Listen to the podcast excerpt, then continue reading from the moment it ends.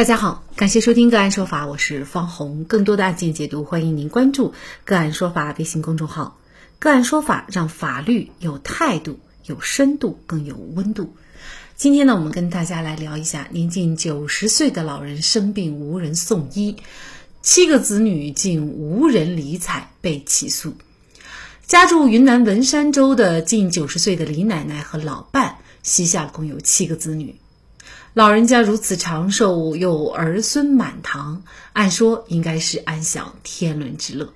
然而，在二零一七年八月的时候，李奶奶的老伴儿去世了。老伴去世以后，七个子女就嚷着要分家，而且呢，还拟定了一份分家协议书。协议约定，有关老人的养老问题由四个儿子平均承担，其中包括生病住院费用和老人归世所用的费用。现在老人生活费每人每年凑六百元，一次性付清，算起来一年，李奶奶一共从四个儿子那获得的生活费也仅仅就是两千四百块钱。四人一直按照协议履行义务，直到二零一九年八月，李奶奶生病，她给七个子女打电话，请他们陪她去医院，七个子女都拒绝了她。李奶奶在邻居等人的帮助下，才得以到医院住院治疗。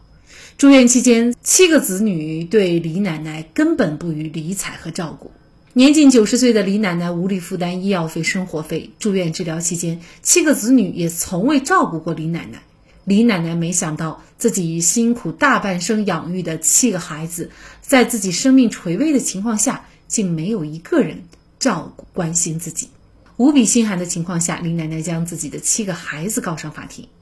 即便在这种情况下，李奶奶还在为子女着想，她并没有要求女儿支付赡养费，只要求儿子支付每年一人一千块钱的赡养费。法庭上，七个子女对母亲起诉自己的行为表示不满，他们辩称李奶奶已经将土地变卖，应当先用卖地的钱治病，不够的医药费四个儿子再平分。然而，李奶奶卖地的钱也只有两三万。老伴去世以后，自己靠着种菜卖菜维持生活，身体年老无法劳动的情况下，还得靠着向邻居借钱为生。如果李奶奶手里有卖地的钱，那么子女是否就不需要承担赡养费？儿子分家得到财产，女儿没有得到财产，又是否应该尽抚养义务？老人生病产生的医药费，子女到底应不应该来承担？就这相关的法律问题，今天呢，我们就邀请李奶奶的代理律师，北京盈科律师事务所赵建义律师和我们一起来聊一下。赵律师您好，哎，你好，嗯，好，非常感谢赵律师啊。如果哈这个李奶奶呢，确实像她的儿女所说的，就是她手里呢还有一笔卖地的钱，那么在这种情况下，子女是否要承担李奶奶的医药费呢？这个从法律上来讲呢，《中华人民共和国宪法》第四十九条有规定，成年子女有赡养、辅助父母的义务，而且这个《民法典》第一千零六十七条也规定了，成年子女不履行赡养义务的、缺乏劳动能力或者生活困难的父母，有要求成年子女给付赡养费的权利，而且。之前中国法院网也有类似的观点，就是对于赡养费包含的内容，可以参照抚养费来确定。也就是说，赡养费它可以包含生活费、医药费，呃这些费用。换句话说，也就是无论父母是否有钱，子女都具有赡养义务。父母生活困难与否，只是影响赡养费的数额，而不影响这个赡养义务的有无。而本案中，九十岁的李奶奶。已经是缺乏劳动能力的，生活也非常的困难。在法律层面上，子女有支付父母医药费的义务；而在道德层面上，更应该是百善孝为先。因为有一些可能老人他这个生的重病，需要长期的去花钱医治。那么无论什么情况，花多少钱，是不是子女都有义务承担呢？是的，就像父母抚养子女的时候，对子女是无私无尽的付出一样。子女赡养父母呢，也应该如此。子女有义务对产生必要的医药费是有法定承担的这个义务的，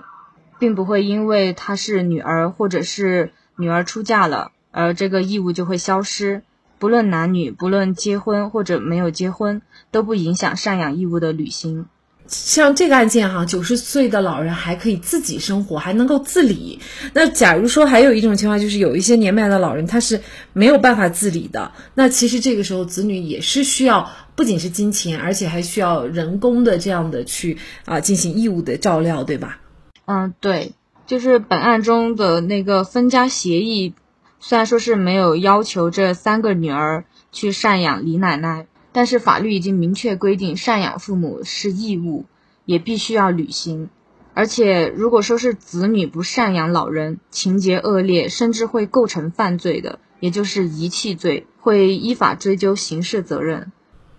其实，在农村这种现象也比较普遍，就是你分家都是分给男方，因为女方是出嫁的。但是呢，赡养的时候呢，他也是说几个儿子共同来赡养老人，好像女儿也因为没有分到啊相应的财产，就不需要去赡养。但是在法律上就不是这样，就是呃，无论女儿有没有分到财产，或者是说你出嫁的有多远，但是在法律上规定，就是对于老人的赡养义务和这个分到财产的兄弟，是不是都是一样的呢？对，从法律上来讲呢，是一样的。只是说老人他自己也有权利去选择，就是说女儿不承担，或者是呃儿子不承担，哪个不承担是由那个老人自己可以有一个权利去主张的。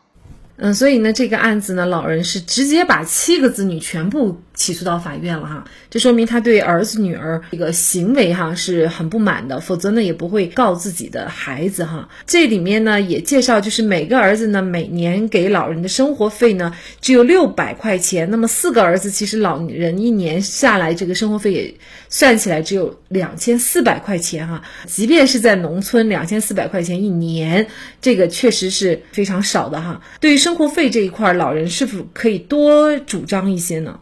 这个六百块的生活费确实是低于正常的一个标准，而且根据当时的农村常住居民的人均消费支出标准，七个子女每人每年应当承担的是一千一百四十六元的生活费，一年也就是八千零二十七元，比起两千四百元要高出将近六千元。然后李奶奶在了解这些情况以后，她虽然是起诉了七个子女，但是她只是主张四个儿子承担这个生活费，她没有要求三个女儿承担，因为她认为当时分家就没有把财产留给女儿嘛，女儿生活也不容易，就放弃了对这三个女儿的主张。法院在了解情况以后，也支持了李奶奶的这个主张。那最后这个案件是法院做了一个什么样的判决呢？当时我们律师建议他就是主张每个子女承担一千一百四十六元的生活费，但是李奶奶觉得毕竟是儿子，他就把零头就抹了，他就要求四个儿子每年每人承担一千元的生活费，然后也是在法律标准以内，法院也支持了。那么另外呢，在现实生活当中还有一些情况，就是说，可能老人呢，现在很多老人退休也有退休金，那么在金钱方面呢，有些时候还要补贴给自己的子女啊，但是呢，从精神上和生活上呢，可能有一些。子女的这个照顾啊、照料、关心啊是很不够的。嗯，那么法律上对于老人的这个赡养义务，除了说嗯有这个赡养费这一块儿，那么还有哪些方面是儿女必须要向老人尽到的义务呢？这一点在《老年人权益保障法》有过规定，老年人养老以居家为基础，家庭成员应当尊重、关心和照料老年人。赡养人应当履行对老年人经济上供养、生活上照料和精神上慰藉的义务，照顾老年人的特殊需要。家庭成员应当关心老年人的精神需求，不得忽视冷落老年人。与老年人分开居住的家庭成员，应当经常看望或者问候老年人。用人单位应当按照国家有关规定。保障赡养人探亲的休假的权利。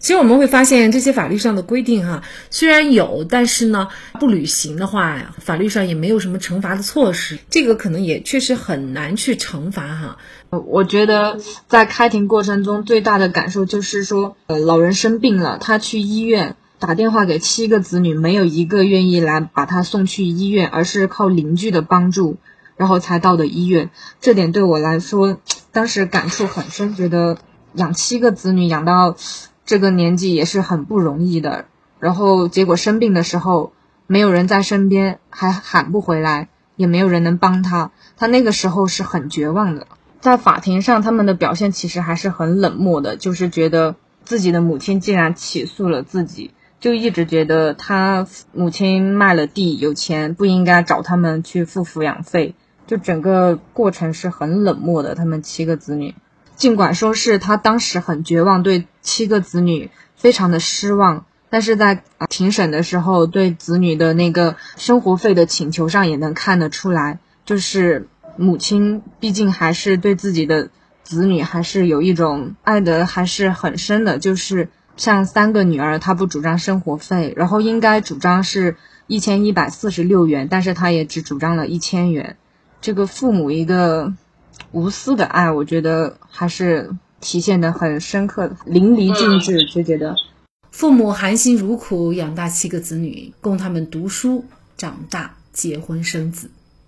年老了。七个子女却养不活一个老人，这是多么大的反差！古语云：“诸事不顺皆因不孝，家有一老如有一宝，孝敬好老人才是做人的根本。”